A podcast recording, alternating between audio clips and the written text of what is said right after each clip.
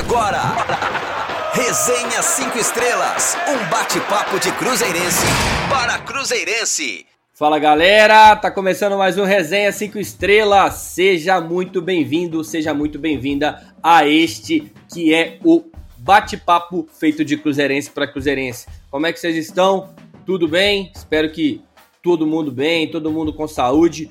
Vamos para cima com força e energia, meu velho. Vamos para cima. Bom, para você que já acompanha a gente nas redes sociais, lá no nosso Twitter, arroba 5 estrelas RD, e também no nosso Instagram, arroba Rádio 5 Estrelas, não se esqueça de compartilhar com os amigos os nossos perfis, compartilhar as notícias. Toda semana tem uma notícia nova, né, dentro da rádio com os boletins e também um texto novo todos os dias, né? Os nossos colunistas estão lá escrevendo todos os dias então, não se esqueça de compartilhar com os amigos. E para você que quer ouvir a Rádio 5 Estrelas, ouvir aqui como você está ouvindo, né, o Resenha 5 Estrelas e também os boletins, entrevistas, enfim, ouvir a Rádio 5 Estrelas, acesse rádio5estrelas.com e também baixe os nossos aplicativos, tanto para Android quanto para iOS. Não vacila, não perde tempo e compartilhe, obviamente, com os seus amigos. Demorou?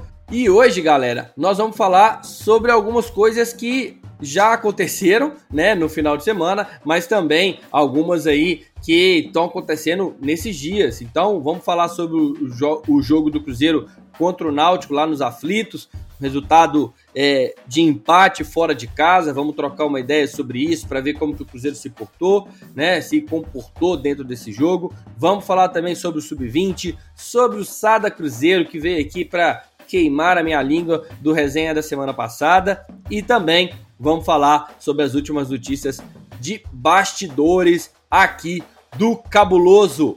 Vamos lá, é, Guilherme Lana tá aqui hoje comigo. Como é que tá, meu velho? Tudo bom? Tudo bem, tudo bem, Lucas? Tudo bem aí você, web internauta da Rádio 5 Estrelas? Vamos que vamos falar sobre o Cruzeiro.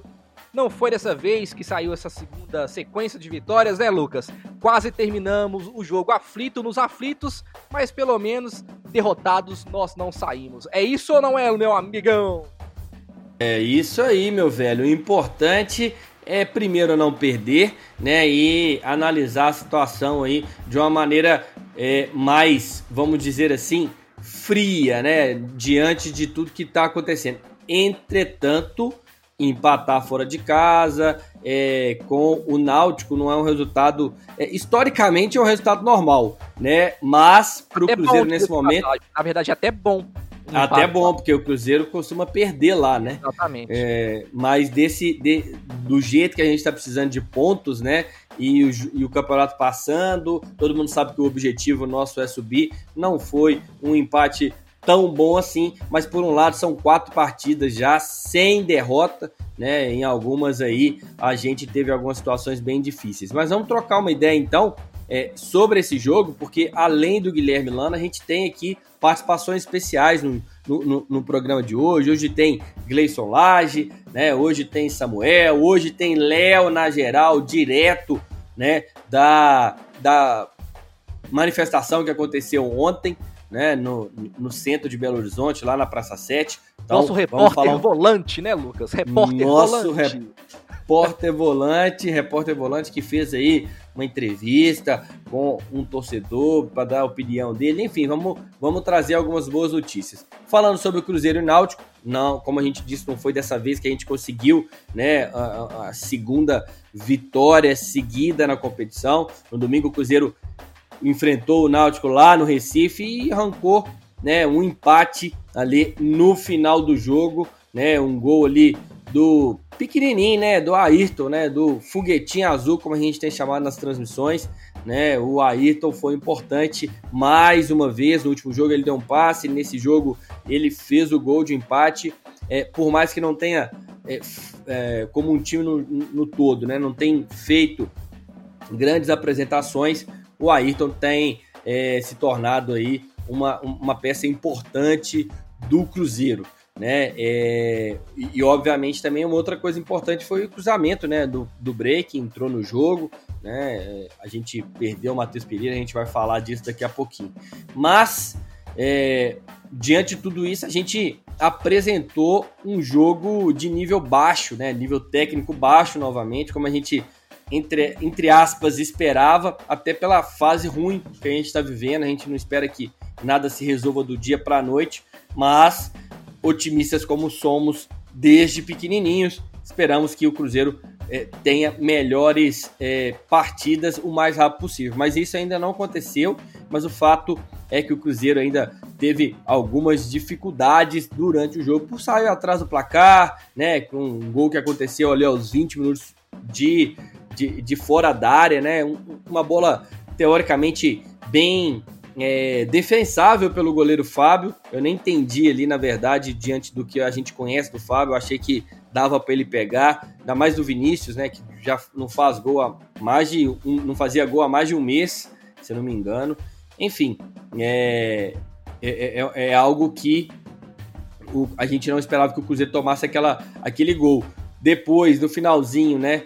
O, o Cruzeiro foi equilibrando né, é, a partida. Né, o Náutico achou esse primeiro gol e o Cruzeiro também achou o gol de empate, mas sofreu, né? Sofreu mais. Se a gente for falar de chances reais, aí o Náutico teve melhores chances durante a partida, né? Surgiram aí alguns erros individuais, Kaká, Ramon, né? Mas acabaram também que os dois salvaram dois lances de quase gol aí do Cruzeiro, né? Do, do lado do Cruzeiro, se a gente for analisar, a equipe perdeu um pouco de força, né? Com a saída do Arthur Kaique e também é do Matheus Pereira, né? O Arthur Kaique saiu lesionado, o Matheus Pereira também saiu lesionado, né? E acabou aí é, dificultando o final do primeiro tempo do Cruzeiro. No geral, foi uma partida em que a gente apresentou velhos problemas, né? Falta de criação, transição lenta, as oscilações aí muito é, é, é fortes dos, do meio-campo do Cruzeiro e também do ataque. A gente ainda não conseguiu ajustar isso, mas de uma forma geral, é, o jogo foi abaixo né, do que a gente esperava, mas o resultado não foi tão ruim assim, porque a gente jogou fora de casa, né? Como mesmo o Filipão disse, dois jogos, quatro pontos fora de casa, pensando em recuperação, pensando em é, é, sequência, não é um resultado ruim. O Cruzeiro vai ter uma sequência melhor, a gente fala disso daqui a pouquinho. Mas para falar mais ainda sobre a partida, eu vou chamar aqui Samuel Prachedes, o Samuca, vai trazer aí alguns números para embasar essa conversa nossa que a gente vai ter aqui sobre Cruzeiro e Náutico. Fala, Samuca! E aí, beleza? Tô aqui de volta, dessa vez para trazer a análise do que aconteceu entre Cruzeiro e Náutico. Foi mais um jogo onde o Cruzeiro jogou mal, não teve nenhuma estatística que ele foi dominante. Vamos lá. Tivemos 51% da posse de bola, 18 finalizações. Pode até parecer um bom número, porém Dessas 18, apenas 3 foram no gol e uma foi gol, mas nenhuma outra foi uma defesa difícil do goleiro adversário. Tivemos 7 finalizações para fora e 8 chutes travados. Ao total foram 11 escanteios e cometemos 20 faltas. O que, que isso nos mostra? O Cruzeiro continua naquele mesmo estilo. Cruza a bola, a zaga tira, escanteio. Cruza a bola, a zaga tira, escanteio tanto que foram 32 cruzamentos, top 3 do Cruzeiro nessa temporada e apenas 8 certos, um número de 25%, número abaixo. Repetindo, eu já disse aqui que um número bom de cruzamento, percentualmente falando, é 30%. O Cruzeiro trocou mais passes do que vinha trocando, 335 no total, e teve uma precisão até boa, 82% um número que também chama muita atenção. Foram 134 perdas de bola. O Cruzeiro é um time que, contra o Náutico, se mostrou menos aguerrido do que na estreia de Felipão. Os jogadores se doaram menos em campo, tiveram menos volúpia, erraram mais coisas, muitos erros individuais, principalmente um de Ramon, que quase custou o segundo gol para o Náutico, onde Fábio defendeu com a coxa e Kaká tirou em cima da linha. Porém, o principal ponto defeituoso do Cruzeiro continua sendo a falta de bola trabalhada e principalmente os centroavantes. A, as bolas chegam, porém Analisando taticamente, olhando o mapa de calor, eles estão se escondendo do jogo. Não tem um atacante que vai em direção à bola, o que foge da marcação, eles estão se escondendo atrás da zaga. Repito, o Cruzeiro precisa dar uma chance para o jovem Zé Eduardo. Por hoje é só e até a próxima.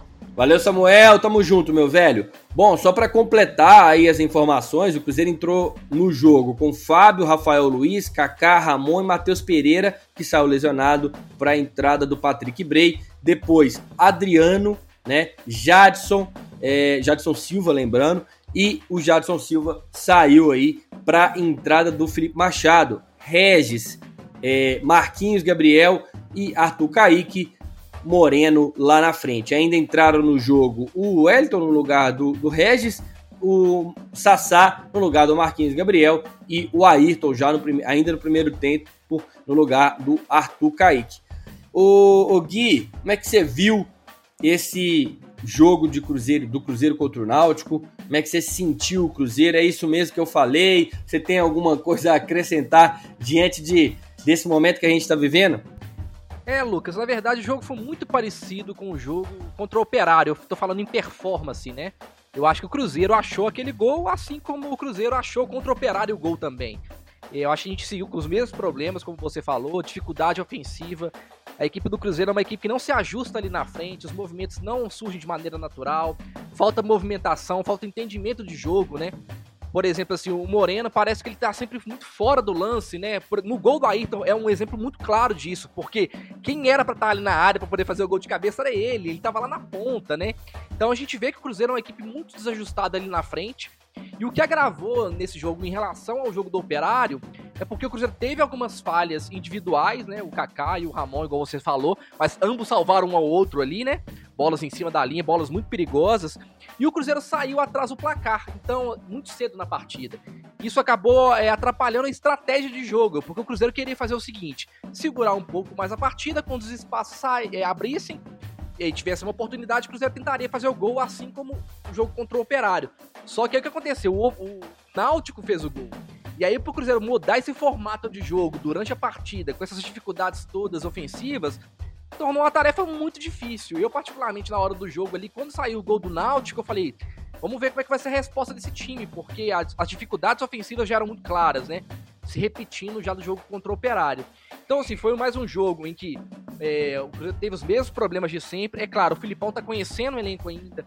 Ele, tanto é que ele repetiu a equipe para ele poder ver, testar algumas coisas que ele tinha treinado, mas as coisas ainda não funcionaram e tendem a funcionar com mais prazo, como o próprio Filipão disse, né? Vai precisar de mais tempo mesmo.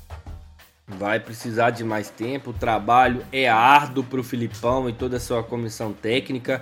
E por falar em Filipão, vamos ouvir o que, que o Filipão disse na entrevista coletiva dele logo depois do jogo, que deixou aí, né? O Filipão deixou em entrelinhas, nas entrelinhas aí que o Cruzeiro vai melhorar e a tendência é que as coisas demorem um pouco mais, assim como a gente tem falado. Vamos escutar o Filipão. Fala, Big Phil! O nosso trabalho foi diminuto.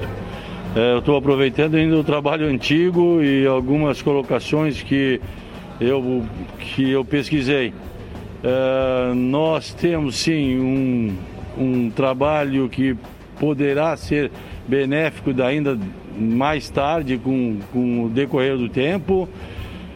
Não dá para não dá para discutir algumas situações agora porque ainda estou conhecendo é, tecnicamente o restante do grupo. Como hoje vocês viram, no momento de dificuldade, a gente estava jogando com é, dois pontas abertos, dois atacantes, sei que é uma forma de jogar um pouco perigosa em determinados momentos de uma partida, mas que a gente foi obrigado.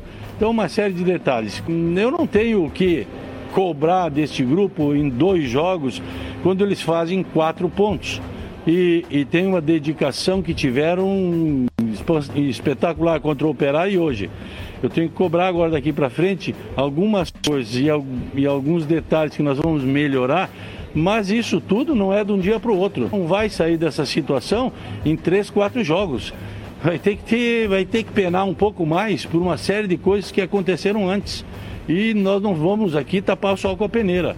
Então, é, devagar, a gente vai sair dessa situação, muito trabalho, os meninos vão melhorar, mas não deve ser cobrado deles a situação que o Cruzeiro, que o Cruzeiro passa nesse momento. E sim auxiliá-los a progredir. E auxiliar a progredir é ganhando alguns jogos para respirarmos um pouco melhor.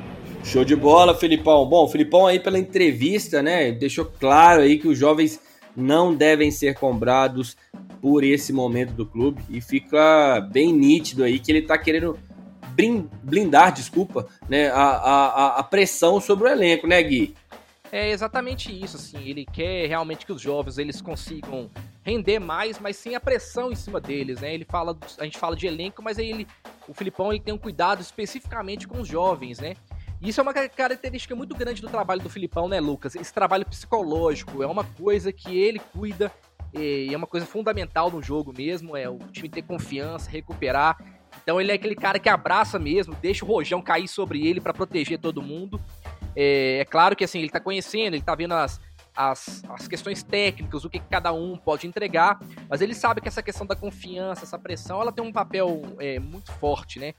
E eu tava até, não sei se você conseguiu acompanhar, Lucas, o texto que eu fiz da Rádio 5 Estrelas, falando sobre essa questão mesmo, sobre maturidade, juventude no Cruzeiro. E eu consegui fazer uma pesquisa bem interessante falando sobre isso, né?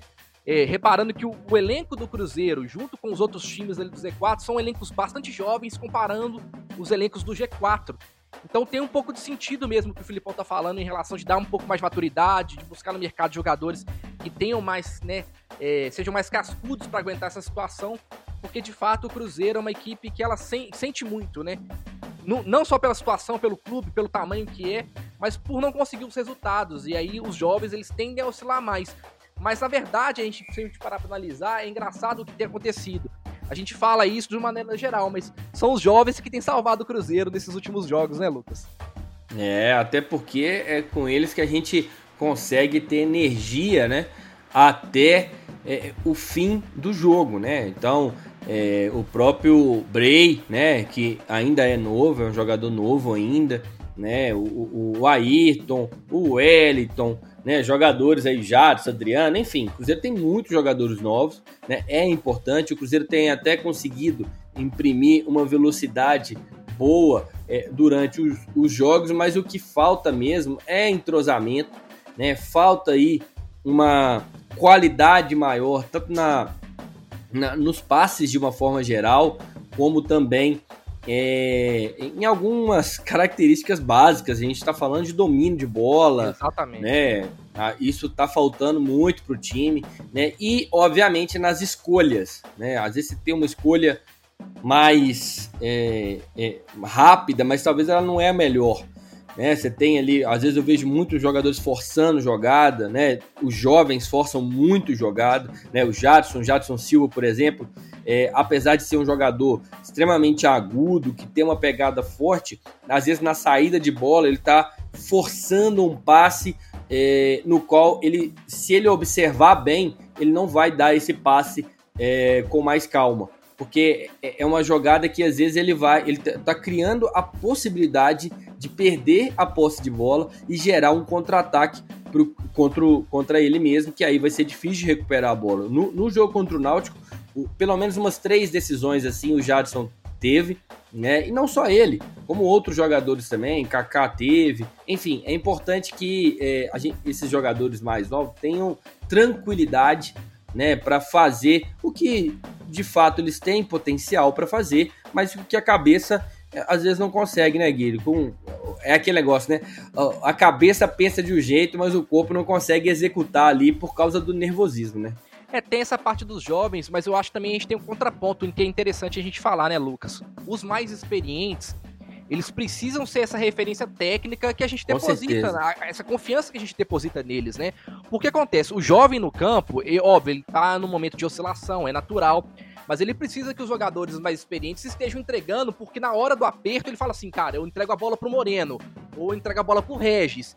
E esses jogadores mais velhos, eles precisam dar uma resposta técnica que eles não têm entregado também, sabe? Então, assim, a gente fala de. A gente fala do nervosismo dos jovens, que de fato tem. A gente fala de falta de entrosamento, e isso também, de fato, não, a gente não tem.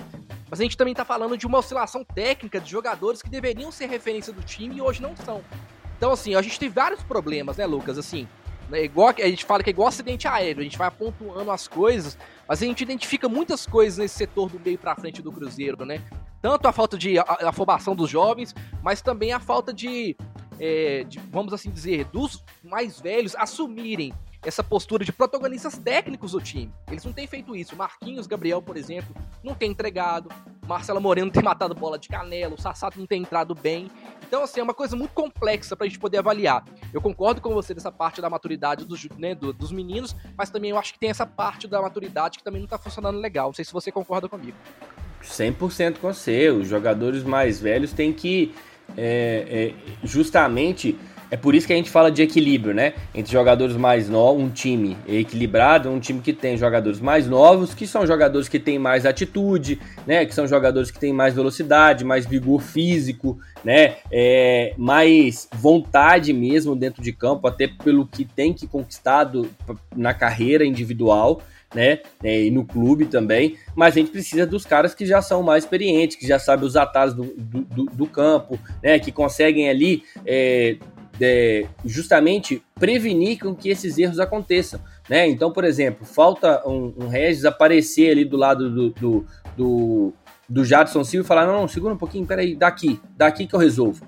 Entendeu? Para que ele, o, o Jadson Silva passe a fazer a função. Só que aí na hora que você dá o, o Regis pega a bola, por exemplo, ele não consegue dar um passe de qualidade, né? Ele não consegue aí criar uma situação real. Às vezes ele até consegue no início da partida, mas depois vai caindo, caindo, caindo, e isso é, dificulta muito, acaba forçando com que jogadores mais novos de defesa comecem a buscar aí é, a, a, solução lá de trás, em lançamentos longos, né, em jogadas totalmente individuais. A gente vê muito Ayrton fazendo isso, Rafael fazendo isso, Matheus Pereira fazendo isso. Por quê? Porque tá faltando opção, né? Faltando opção para os meninos para os meninos tocarem e criar uma solução melhor ali naquela, na, naquela situação. A verdade é isso, né? Que a gente tem vários problemas para resolver durante é, é, é, é, o campeonato, que é mais difícil.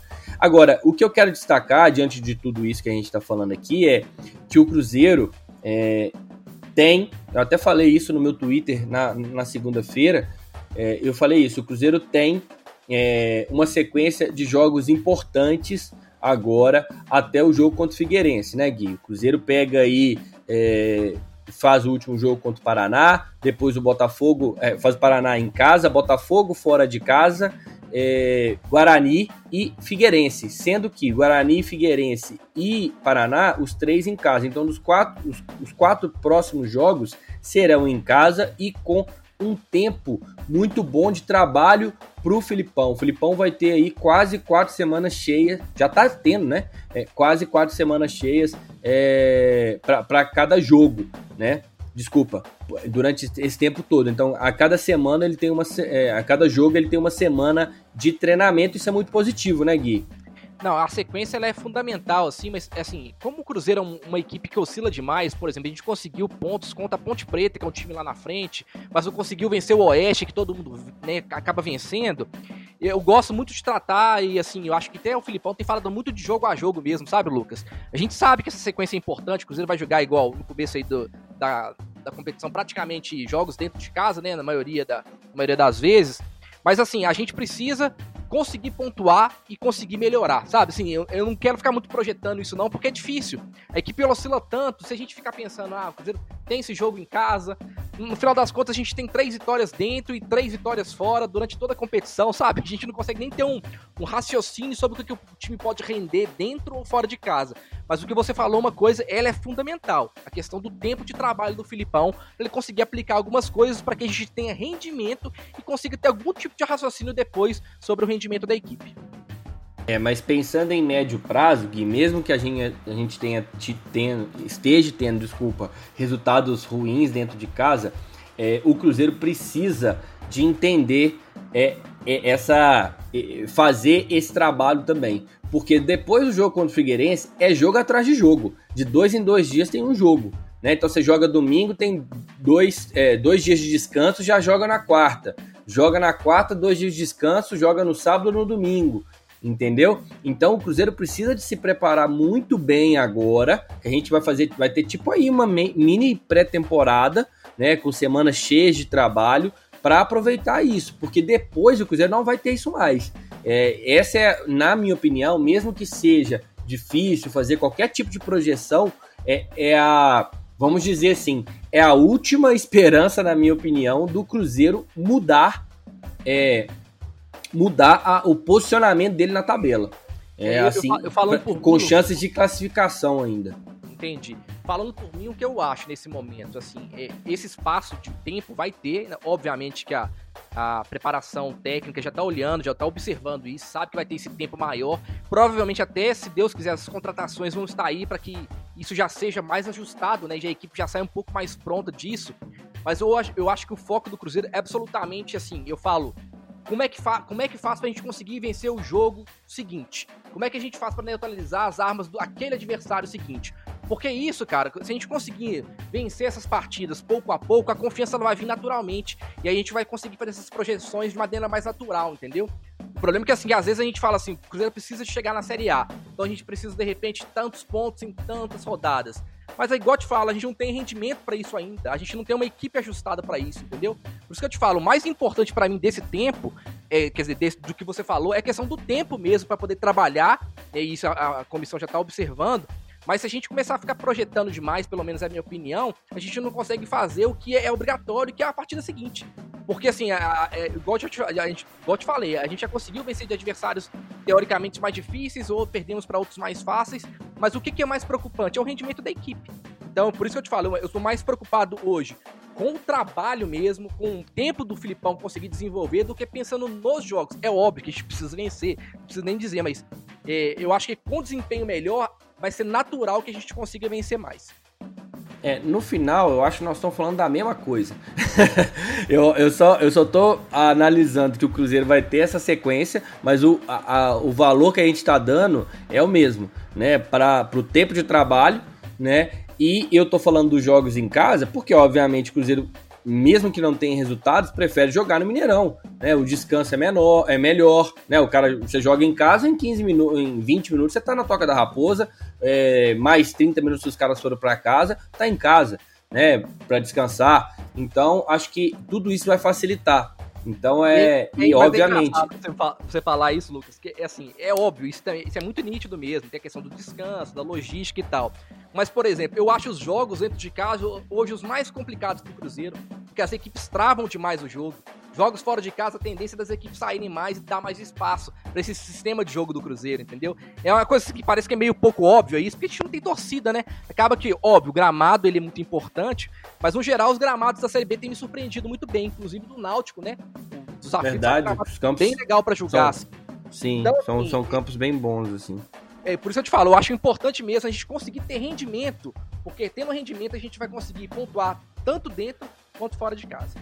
Fatalmente, rendimento é, é, é, o mais importante que o Cruzeiro tem. Agora, é rendi, rendimento e melhorar, né? Evoluir. O Cruzeiro precisa de evoluir e isso precisa ser rápido, né? Porque, é, querendo ou não, né, essas janelas de oportunidade elas passam. Né? E se você não aproveitar, analisando curto prazo, médio, médio prazo, jogo a jogo, não interessa. De, da forma que você analisar a janela de oportunidade agora e você precisa de aproveitar ela. Então aproveite que o Cruzeiro aproveite essa janela de oportunidade, de descanso, né, de é, de, de, jogos é, próximo a, a, aqui para poder descansar, para poder treinar, de tempo de trabalho, para que a gente consiga aí é, se é, reerguer no campeonato. Na sexta-feira a gente vai fazer o pré-jogo aqui, né, de Cruzeiro e Paraná. Como você sabe, toda quarta e sexta tem é, um, tem um resenha 5 estrelas. E na sexta-feira o Cruzeiro pega o Paraná às 9h30. A gente está chamando de baladazeiro. Toda sexta-feira aí tá tendo uma baladazeiro que a gente vai lá para transmissão para narração dos jogos aí é, aqui, direto né, na, na Rádio 5 Estrelas. Você pode acompanhar todos os jogos. Então a gente vai acompanhar esse restinho de semana do Cruzeiro, né? E já vamos atualizar aí é, algumas coisas que estão acontecendo aí no campo, e, e, que, tão, que podem com certeza né, é, fazer diferença no dia a dia. Por exemplo, o departamento médico do Cruzeiro já é, atualizou as situações do Matheus Pereira e Arthur Kaique. A gente já pode cravar aí que os dois não vão é, estar disponíveis para os próximos jogos O Matheus Pereira teve con constatado aí um estiramento do ligamento do joelho esquerdo, né? Eu até me surpreendi com essa lesão, achei que seria é, pelo lance, né? Ele teria é, machucado o tornozelo, né? Porque virou, estava preso no gramado, mas a lesão foi no joelho. Ele até continuou durante a partida. Eu achei isso ruim. entendi a vontade dele, mas por uma lesão isso pode piorar. É, mas ainda bem que no segundo tempo é, ele eu saiu. Acho que o que aconteceu, ô Lucas, é porque o Filipão ele não queria queimar uma substituição naquele momento, sabe? Pra perder uma janela. Aí ele, assim, ah. obviamente ele deve ter perguntado, né, a situação do Matheus Pereira se dava pra poder continuar, que aí o Cruzeiro chegaria no intervalo e conseguiria fazer uma, mais uma substituição sem precisar de queimar essa janela. É, o, o que eu penso, cara, é que é, nesse, tipo assim, na situação ali do jogo, né, tem que tomar bastante cuidado, principalmente uma peça importante. Não, demais. É, como o Matheus Pereira, né, tá velho? falando de uma distensão num ligamento, né, cara? Não é uma, uma coisa simples. Eu concordo com você, mas eu tô tentando imaginar o que, que foi, Entendi. que foi realizado naquele momento, né? É, com certeza o Filipão deve ter perguntado, vai, segura aí um pouquinho, você tá aguentando, dá pra ir, não, dá pra ir. Menino vai, né? Menino vai até cair a perna. e aí ele tava, eu, mas tava nitidamente com dor ali já, com o corpo quente, imagino na hora que esfriou, com certeza deve ter, machu... deve ter doído bastante. Inclusive, né, é uma pena, né, porque o Matheus Pereira estava numa sequência boa, pegou Covid, voltou e agora teve essa lesão. É... Infelizmente, a gente perdendo alguns jogadores também por lesão, isso, isso é normal do futebol, mas acaba é, dificultando. A parte também do Arthur ah. Eu queria entender Pode falar. em relação a isso, Lucas, é porque a gente teria, na minha opinião, a melhor linha defensiva se o Matheus Pereira não tivesse machucado. Porque o Cáceres está voltando, teria o Matheus Pereira, de repente aí, por exemplo, o, né, o, tá voltando também o nosso zagueiro, o, o nome. Ai, gente. Manuel. Manuel, Manuel que voltou. então a gente teria a nossa linha de defesa, assim, na minha opinião, a melhor linha de defesa do Cruzeiro, sabe? Uma pena essa contusão do Matheus Pereira. É, e com ele também machucou o Arthur Kaique, né? Sofreu aí um estiramento muscular na coxa direita. É uma lesão chata, né? A coxa aí geralmente é difícil de se recuperar. Tomara que ele consiga, já estão fazendo tratamento. Em contrapartida, como você mesmo disse, o Manuel já voltou, né? Já está treinando desde é, de, de, de terça-feira, né? É, desde ontem, o Manuel está treinando, tinha testado aí positivo para Covid, ficou em isolamento em casa, mas como se manteve aí assintomático nos últimos dois, dois dez dias, desculpa, ele, ele já está liberado aí para voltar. Outro que está liberado também de uma, um longo tempo parado aí é o Raul Cáceres, né? Ele teve uma lesão leve também no ligamento do joelho, então você vê, o Cáceres teve uma lesão leve, né? E ficou esse tanto de tempo parado Espero que o Matheus Pereira né, consiga se recuperar mais rápido ainda. Ele ficou aí 45 dias no de departamento médico, o, o Cáceres. É, a última vez que ele jogou foi justamente contra o Vitória, né, no dia 11 do 9. Mais alguma coisa, Guilherme? Acho que por hoje é só nessa parte do futebol contra o Náutico. Né? Temos outros assuntos no resenha. É não é, meu filho? Então vamos lá, meu filho, não se esqueça, né? Sexta-feira, às nove e meia da noite, tem narração Cruzeiro e Paraná, direto do Mineirão. Vamos, estaremos lá, eu, Gleison Lage e também Gabriel Nogueira para trazer aquelas emoções, né? Quem sabe aí a gente dá uns cascudos no Gabriel, vamos ver, mas a gente foi ameaçado na, no último jogo, então eu acho que o Gabriel ali é melhor não mexer com ele não. É verdade, até Bom, te perguntar isso, Lucas, eu ia falar assim, vocês tomaram ah. uma bronca do Cruzeiro e tal, o Cruzeiro, o Cruzeiro fez um gol ali, vi todo mundo quietinho, eu acho que a ameaça do Gabriel fez Botou medo em vocês, né? Não, o Cruzeiro, na verdade, não. O Cruzeiro ficou tranquilo. O problema foi o Gabriel mesmo. Falou que se a gente encostasse nele, ele ia julgar a gente pro alto. Já a gente avisando, seguro. Já tô avisando. Se já. encostar, vai ter. E o Gabriel é grande, né, velho? É melhor evitar a fadiga. até eu, até eu e o Gleice juntar nele ali, a gente já machucou muito. É melhor. É, é melhor evitar a fadiga ali pra gente não estragar a narração. E sexta-feira, então, Cruzeiro e Paraná, acompanhe com a gente, dê essa moral, compartilhe aí com os amigos. Bom, vamos lá, vamos falar agora sobre Sub-20, né? A Raposa aí que buscava a ponta do brasileiro Sub-20, acabou vendo o Flamengo ser ressuscitado na competição. né? Igual o Lázaro da Bíblia, né? Como é que é, o, o Gui, a frase lá?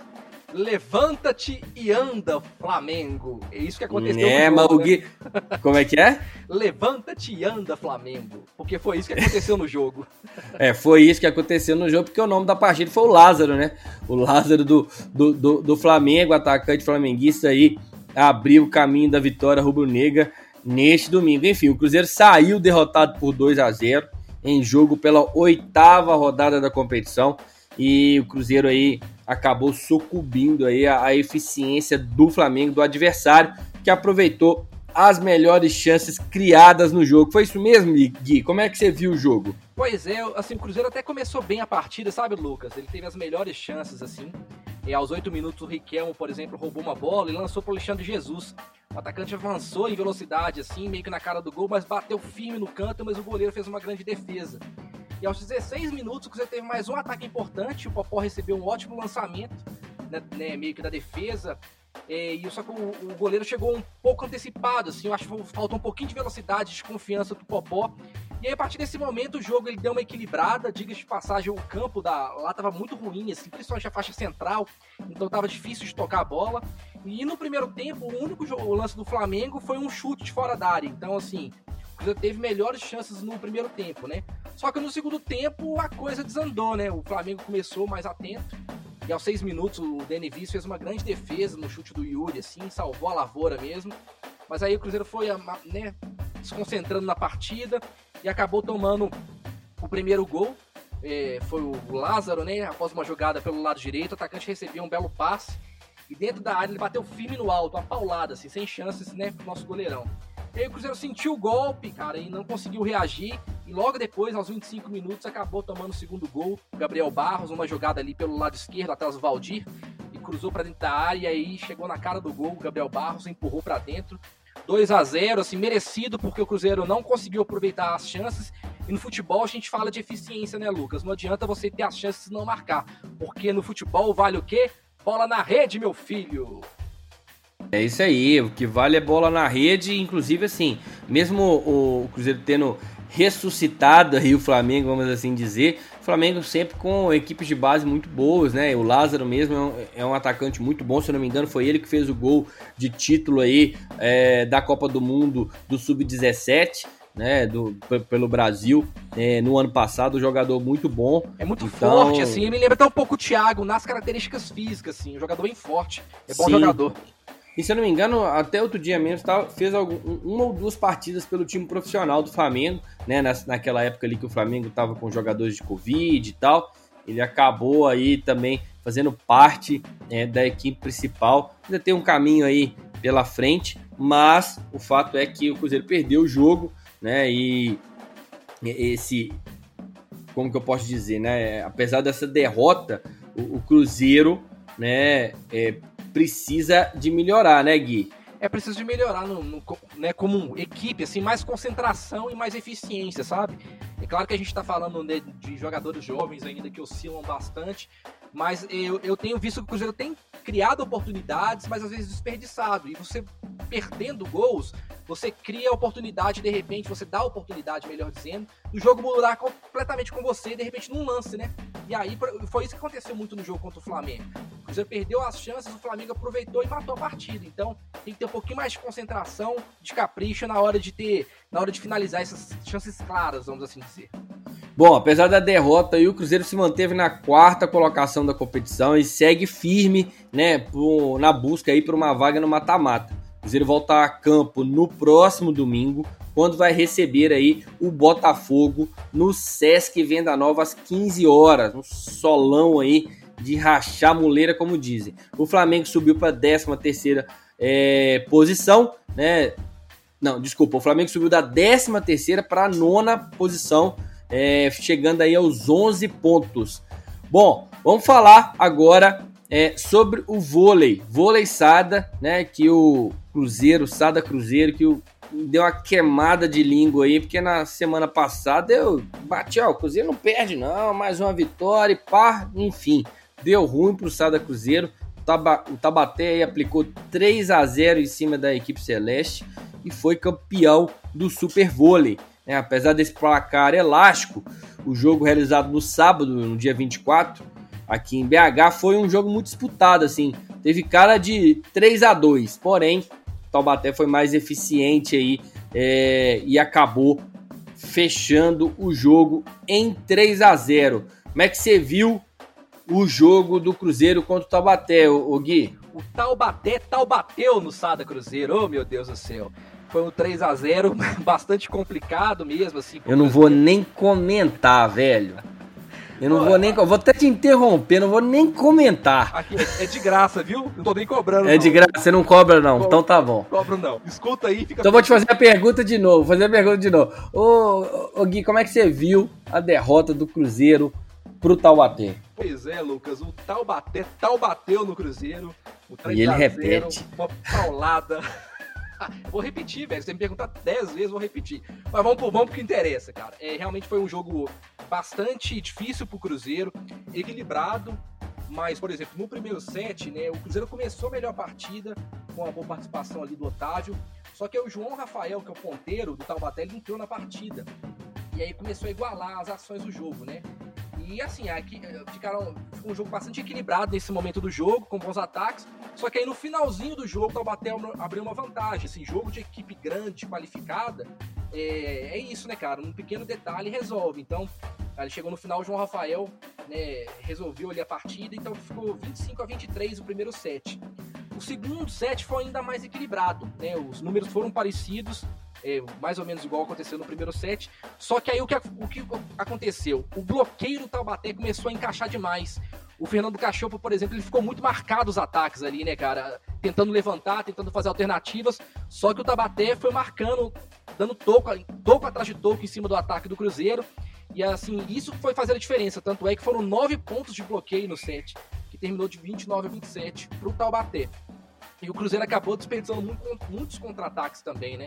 Então, num um jogo com uma equipe tão qualificada quanto o Taubaté, se você desperdiça contra-ataques e ainda vê o, o bloqueio da equipe adversária funcionando muito bem, realmente fica muito difícil.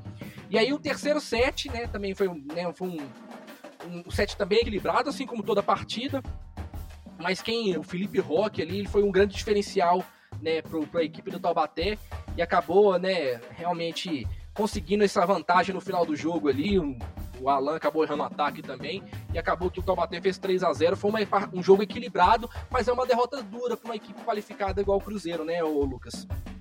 É, com certeza. O time do Sada, ó, apesar de estar tá ainda em construção, né, de estar tá, é, para essa para essa nova etapa do vôlei, né, é, no Brasil, muito tempo parado, campeonatos interrompidos, né, enfim, é, mas lembrar que agora é nacional, né? Não é Minas mais. Os times são.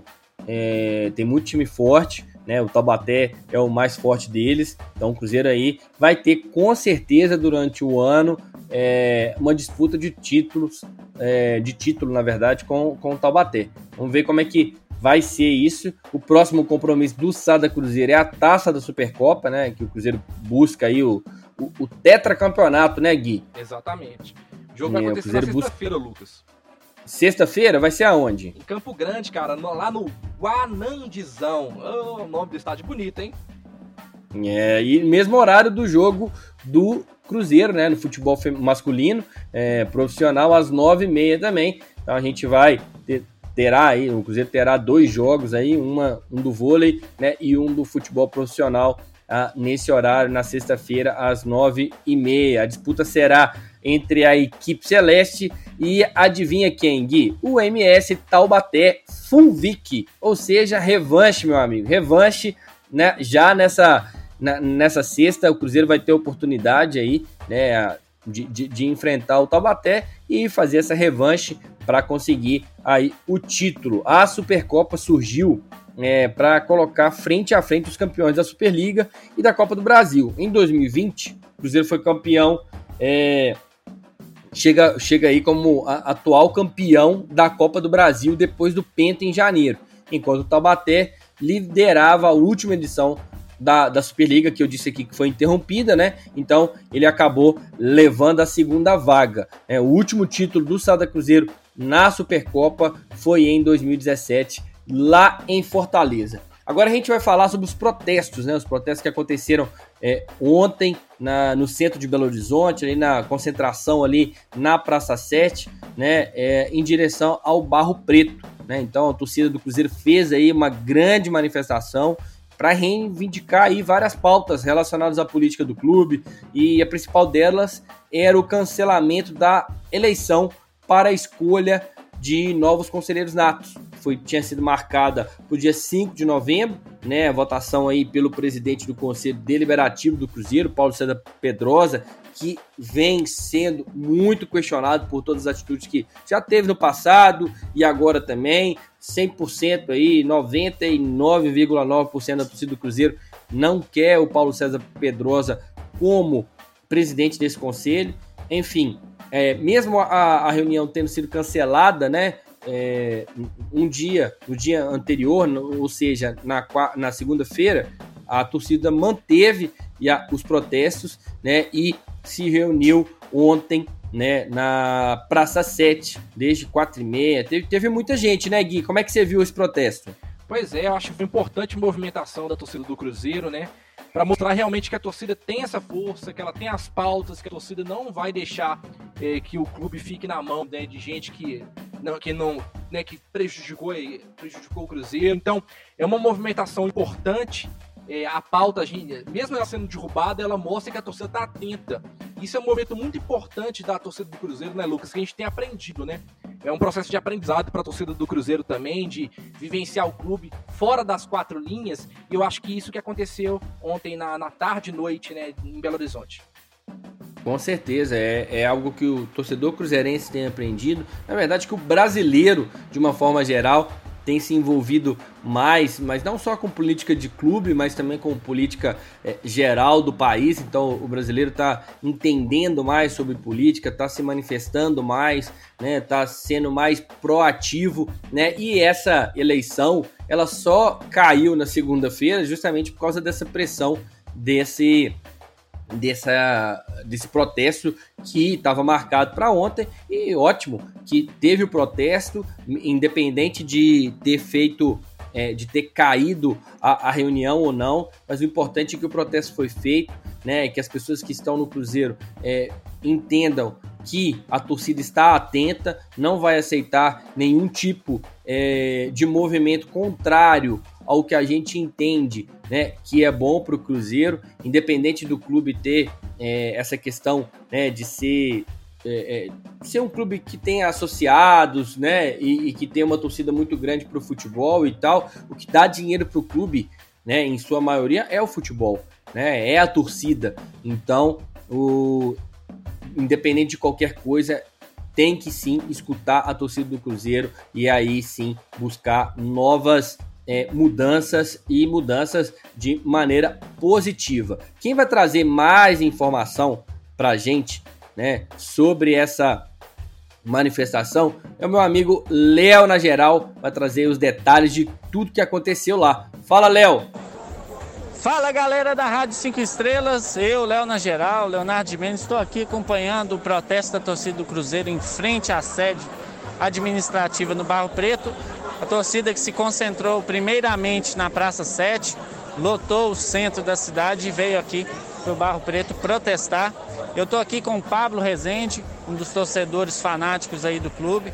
Pablo, para você, qual é o saldo do protesto e qual, quais as pautas mais importantes neste momento da torcida do Cruzeiro? Cara, acho que principalmente mostrou é, para o conselho que a torcida acordou, né? que a torcida não esqueceu tudo que aconteceu ano passado. Né? Não vai ser uma vitória, duas vitórias que vai fazer a torcida esquecer. Né? Tem 29 conselheiros lá dentro do clube que precisam ser expulsos. Os caras ganharam dinheiro. É simples, é só fazer valer o estatuto do clube. Não tem justiça, não tem nada. É fazer valer o estatuto. Né? A gente bate todo na tecla que o estatuto do Cruzeiro é ruim. Ele é ruim. Mas o problema não é, não é nem ele ser ruim, ele não é seguido, ele não é cumprido. Se simplesmente fosse cumprido, ele, esses, essas pessoas aí já teriam sido expulsas do clube. né? É, e diversos outros temas, né? O Paulo César Pedrosa não tem a menor condição de ficar à frente do Conselho Deliberativo do Cruzeiro. Ele não tem capacidade técnica, ele não tem capacidade moral. Uma pessoa que tem mais de 50 processos da justiça, né? Não deveria nem, nem, nem ter podido ser eleito né? Mas mostrou que a torcida está de olho, que a torcida acordou, que a torcida está se politizando e, e, não é só bola na rede, não. A torcida quer ter voz, a torcida quer um estatuto que ela participe e, foi só o começo, cara. Foi só o começo, a torcida acordou e isso vai virar rotina. A torcida não vai aceitar mais calada tudo o que aconteceu no Cruzeiro e, e vão para a rua. Com certeza, a torcida do Cruzeiro precisa ter mais voz no clube. Os protestos recentemente têm dado muito volume e têm feito, surtido efeito. Basta ver aí que a torcida do Cruzeiro derrubou a diretoria que tentou acabar com o Cruzeiro de todas as formas, mas nós não podemos deixar na mão desses caras, nem dos conselheiros. O Cruzeiro é muito maior do que qualquer dirigente, do que qualquer atleta e sempre, como a gente sempre fala na Rádio 5 Estrelas, o torcedor é o maior patrimônio desse clube. Cruzeiro Esporte Clube só existe por causa dessa imensa nação azul. É isso aí, meu velho. Repórter Léo na geral, direto aí da do protesto, né, da torcida do Cruzeiro na, na tarde e noite de ontem. É, bom, eu acho que é isso, né, Gui? Não tem nada mais para a gente completar em relação a essa questão do protesto, né, e do que a torcida está fazendo. Você tem mais alguma coisa? É, eu só acho importante, Lucas, para a gente reforçar que a gente também, a partir do momento que a gente é, tenta entender mais sobre a política do clube, que a gente também consiga aprender o que, que é responsabilidade de cada coisa, sabe? Eu acho que é, um, é, uma coisa que a torcida do Cruzeiro está aprendendo também. Por exemplo, a gente hoje entende que o conselho, o conselho os conselheiros têm responsabilidade para algumas coisas, a diretoria tem para outras, entendeu? Então é um processo que a gente tem que aprender até para a gente poder canalizar melhor as energias quando a gente for fazer um protesto, né? Então, a gente tem que entender, ler o, ler o estatuto, saber os gargalos dele, saber quem é o responsável por determinada questão, para que a gente consiga é, articular melhor todo o movimento para que tenha resultado, né, Lucas? É um processo, eu sei que não é fácil, não é todo mundo que tem acesso, que tem interesse, mas eu acho que cabe a nós que de repente é, tem um pouco mais de interesse, que ajude né, o outro cruzeirense a entender mais os processos, para que as coisas sempre fiquem cada vez mais ajustadas. É, e isso, o, o Gui, me traz uma, um pensamento né, que eu já trouxe aqui em, em outros resenhas, que, que, é o seguinte: a gente vive um momento é, da sociedade no qual a gente precisa de ser inteligente nos protestos que a gente faz. A gente precisa de entender né, e ter pessoas que entendam né, é, do, que, é, do, do, que, que a gente está protestando, contra o que, é, para quem né, e como resolver esse problema.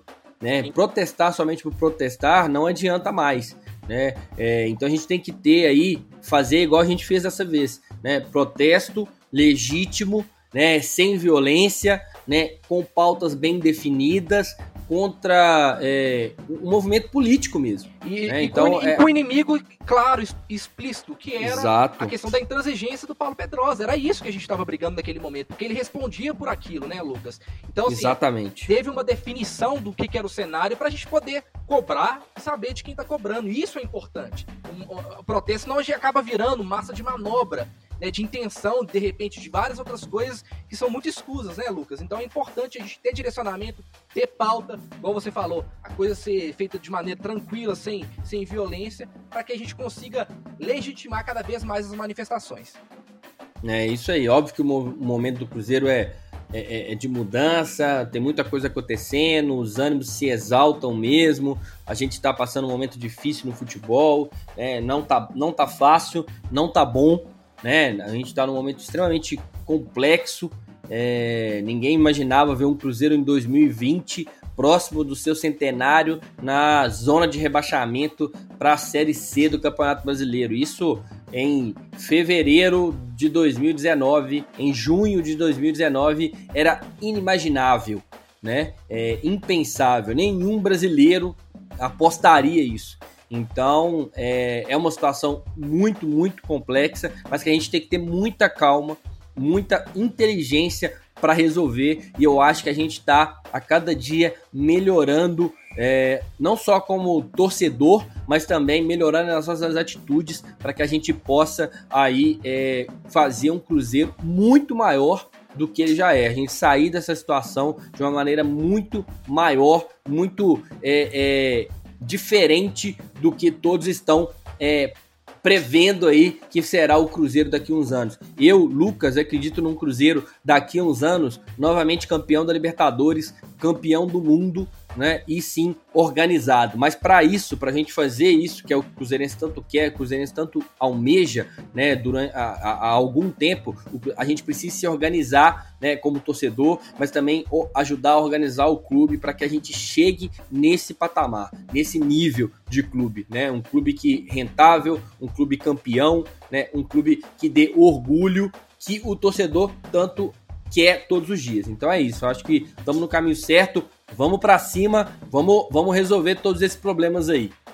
Bom, vamos lá, né, para as últimas notícias aqui do Resenha 5 Estrelas. Bom, a gente tem algumas especulações aí envolvendo é, contratações e uma delas em relação ao meia Maurício, né, que está hoje com a seleção sub-20, né, está sendo especulado aí uma negociação entre o Cruzeiro Inter, Internacional para uma, uma ida, né, do, do jovem, né, para o Colorado e tendo ainda a inclusão aí do Potker, muito já se falou, troca trocar simplesmente por trocar, troca envolve dinheiro, troca envolvendo dinheiro e o Cruzeiro ficando com 20%, mas quem vai falar realmente, né, vai trazer uma opinião mais é, sobre esse assunto é meu amigo Gleidson Lages, mentira, tô brincando, Gleison Lage, Gleison Lage tá aqui para falar sobre o Meia Maurício, o que, que ele acha dessa especulação, né? O que, que ele acha que é, seria bom pro Cruzeiro nesse momento em termos de reforços. Fala, meu velho, como é que você tá? Fala rapaziada da Resenha 5 Estrelas, então, tenho acompanhado toda essa movimentação com o nome do Meia Maurício. Não vejo com maus olhos a saída do Maurício, acho que é um jogador que tem bastante potencial, tem mercado. É um jogador que está na seleção brasileira sub-20, né? Então é o camisa 10 da seleção brasileira e isso tem que ser levado em conta para uma negociação do cara, né? O Cruzeiro não pode vender o Maurício com base no que ele tem jogado ou no que ele não tem jogado, né? O Cruzeiro tem que levar em conta é, claro que todo mundo também sabe da situação do Cruzeiro, então a galera já vem aqui com, com a mão no bolso para não, não tirar muito dinheiro, né? Mas é um jogador, é um ativo do clube e tem que ser tratado como tal. Essa negociação do Potker aí com o Cruzeiro envolvendo o Maurício eu não levo nem a sério, né? Porque não faz nenhum sentido, já que o Potker daqui a pouco pode sair de graça. Então eu achei que era mais uma especulação mesmo do Cruzeiro querer o Potker e o Inter querer o Maurício, e isso aí virou notícia e todo mundo falou, mas eu acho que o Cruzeiro nem cogitou isso. Eu acredito que não, porque é um negócio que não faz sentido nenhum. A, a, a, sobre a vinda do Potker, eu, eu já questionaria, sem a ida do Maurício, imagine só envolvendo o meu Maurício nessa negociação. É, o, o Potker é um jogador que está no Internacional, já teve uma boa fase. O Cruzeiro precisa de jogadores melhores do que estão aí. Eu, sinceramente, acho que o Potker é mais ou menos do mesmo nível dos nossos atacantes. Aliás, a prioridade no Cruzeiro no mercado, para mim, tem que ser volante e meia, que são jogadores que a gente não tem mesmo. Então, é, os volantes, a gente precisa de volantes muito melhores do que a gente tem e meia também. Eu acho que a gente está carente nessas posições. O Maurício é um meia que não tem conseguido jogar também. O Cruzeiro precisa é, de um jogador já mais pronto, inclusive levando em conta que a gente está na Série B e já precisa de resultados mais rapidamente, né? Então o Cruzeiro precisa levar isso em conta eu acho que tem cogitado alguns nomes aí. Eu vi nomes é, que o Filipão talvez tenha mandado para o Cruzeiro anteriormente, é, do jogador que está nos Estados Unidos, de outros, de outros atletas aí. É, acredito que esses são bons, do Moisés, por exemplo, que foi citado, acredito que esses sejam bons nomes, mas não o Potker, né? Talvez o Potker vai vir por um pedido do Filipão, aí a gente tem que ver como o Filipão vai escalar e quem vai sair, né?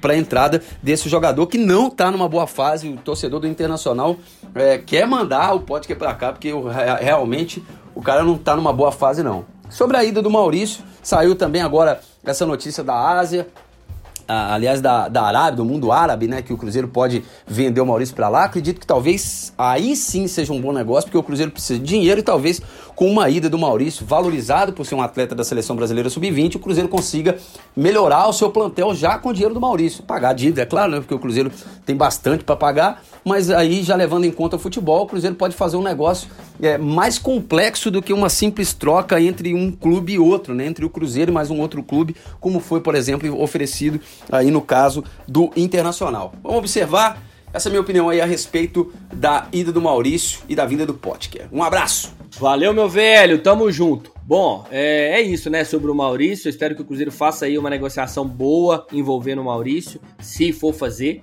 Né? É, o Maurício é um jogador de seleção brasileira, de base, como o Gleison mesmo disse, então importante aí que independente da fase que ele tem vivido, independente do que alguns torcedores pensam, ele é bem avaliado no mercado e nós não podemos valorizar uma peça nossa. Né? Então, ficar atento a isso aí, se for negociar, tem que negociar muito bem.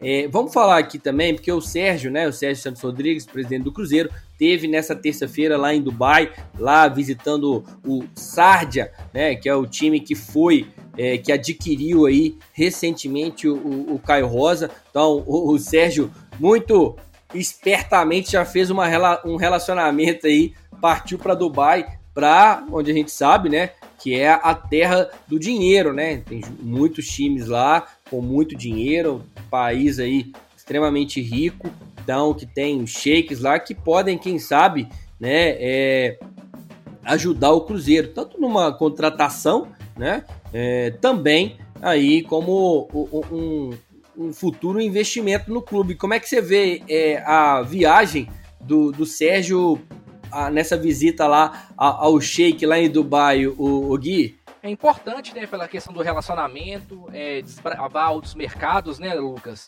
É, o Cruzeiro teve um, né, tem um, realmente o nome do Cruzeiro ficou muito é, ruim nesses últimos tempos, né, cara? Eu acho importante esse trabalho do Sérgio, dele visitar né, é, os outros mercados.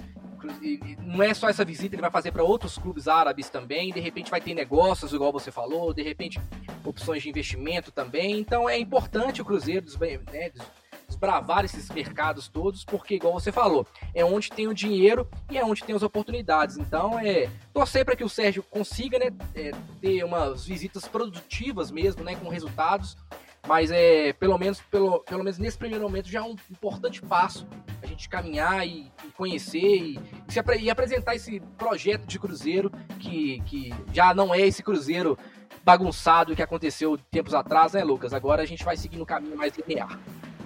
Com certeza. E lembrando, né, que não só o Sérgio tem essa função né, no Cruzeiro hoje, como presidente, né, é, bem articulado, vai conseguir e tem as chances de conseguir sim essa, essa conexão, né, esse relacionamento com outros times em outros países, mas também o Belete, né, é um cara que está no Cruzeiro com essa função, que tem um relacionamento grande na Europa, né, por onde passou em outros né, países. Né, influência, né? É um, é, é um hoje um funcionário do clube, né? Que pode aí trazer é, novos negócios para o Cruzeiro. A gente espera sim nesse futebol hoje totalmente conectado que o Cruzeiro esteja esperto para isso, até porque o Brasil é, de uma forma geral, é uma fábrica de talentos, né? Sai o Caio Rosa, vem Choco, sai Choco, vem outro, é, e, e assim a gente consegue gerar, gerar atletas todos os anos. Então a gente aqui tem que ter sim bons relacionamentos que tragam dinheiro para o clube, né? Que a gente consiga aí fazer novos negócios independente aí da situação e pensar aí em novos tempos. Tá certíssimo, bom demais contar com, esses, com, com esse tipo de contato para a gente melhorar. E quem sabe, quem sabe não vem uma grana bufunfa lá do, dos Emirados Árabes, hein? Já pensou para você dar uma resolvida nos probleminha? Ia ajudar bastante, meu velho. Bom, vamos falar aqui sobre o esportes. Cruzeiro é, no Twitter divulgou os resultados dos jogadores celestes na Weekend League, que é do FIFA, né? Dessa, dessa semana. Destaque aí para a cena do Boneco, que fechou com 30 vitórias em 30 jogos. É cena, tá veloz, hein, meu velho? Tá, tá tipo tá Hamilton, né? É tipo assim, o cara já é o Hamilton Exatamente. o, o, o Senna, é, tive o Prazer de trocar uma ideia com ele outro dia no canal oficial do Cruzeiro, lá no YouTube. Gente finíssima e um, um, um, um jogador é, de alta classe aí no FIFA, também no PES, joga aí, e os resultados dele foi no, no, no, Xbox, né? Já o Tori, que é a recente contratação do Cruzeiro, já teve passagem pelo Ajax e tal, primeira contratação internacional do Cruzeiro, né? De Cruzeiro não, de um time é, de, de, de, de, um time no, no Brasil, né? A primeira contratação internacional que um time brasileiro faz, é, no caso aí uma repatriação, né? É, do Tori, que é brasileiro, o Tori teve em 30 jogos 27, 26 vitórias. Então, para quem curte o FIFA aí, uma campanha foi criada para que o Cabuloso possa estar no FIFA 21. É só marcar o perfil arroba EA FIFA Esports, né? Ou arroba EA FIFA E Esports, né? Com S mudo, é, tanto no início quanto no final, com as hashtags é, CRZ no FIFA 21 e hashtag FGS21, pedindo aí a presença do Cabuloso. Seria legal pra caramba ter o Cruzeiro né, no FIFA 21 há algum tempo. A gente não tem os times brasileiros aí. Vamos montar que a gente merece respeito, meu filho, pra gente é, aparecer nesse jogo logo. E para fechar, né, uma notícia boa que muito já sabe, mas é importante a gente repercutir aqui rapidamente, é que o Cruzeiro, né, é, perdeu aí, né? Na verdade, ganhou aí a chance de reinscrever novos jogadores, porque a FIFA, né, cancelou a punição e o Cruzeiro volta a poder registrar novos contratos, novos jogadores. Então essa proibição estava imposta, para quem não sabe, né? Estava imposta pela FIFA ao clube por conta de uma dívida com o FC Zória da Ucrânia referente à compra do atacante William do Bigode pela Raposa lá em 2014. A quitação desse débito foi anunciada pelo presidente Sérgio Santos Rodrigues um dia após ao acerto com o Filipão. Então, com isso, o Cruzeiro já pode registrar três contratados que estavam aguardando liberação. Só que o Ivan Angulo tem um acordo com o Botafogo, né? Mas até agora não foi nada oficializado, mas ainda tem. É, já a gente tem vídeo é, essa conversa aí de bastidores que existe sim esse acordo do Botafogo com o Ivan Angulo. Sobram aí os meias Giovanni Picolomo e Matheus Índio. É, a gente tem quase certeza que o Picolomo vai ser é, efetivado aí, né? A sua contratação vai ser efetivada e ele vai ser inscrito e o Matheus Índio ainda está em avaliação pelo Filipão. Vamos ver como é que vai ser os próximos movimentos, mas de qualquer forma, uma excelente notícia aí, né, Gui? Com certeza, Lucas, né? A gente tem a opção agora de contratar, reforçar a equipe. Eu tenho esperança aí no Giovanni Picolomo, né? Para quem não conhece muito o futebol dele, ele lembra um pouco o Robinho, né? Aquele jogador que é meia, vai fazer uma sombra pro, pro Regis ali no meio-campo e é uma posição que a gente precisa demais. Então é muito bom, né, ter esse cenário aberto de novo, até pro Filipão reajustar a equipe durante a competição. É isso aí, vamos ver se o Giovanni consegue é, mostrar um bom futebol pelo Cruzeiro. Guilherme Lana, muito obrigado, meu velho. Tamo junto. Tamo junto, Lucas, até sexta-feira. Um grande abraço a todos aí da Rádio 5 Estrelas que vem acompanhando nossa programação e que acompanha o resenha também. Até a próxima. Valeu! Valeu, galera. Tamo junto. Grande abraço. Até sexta que vem. Vambora, Cruzeiro. Pra cima. Energia, meu velho. Você ouviu Resenha 5 Estrelas.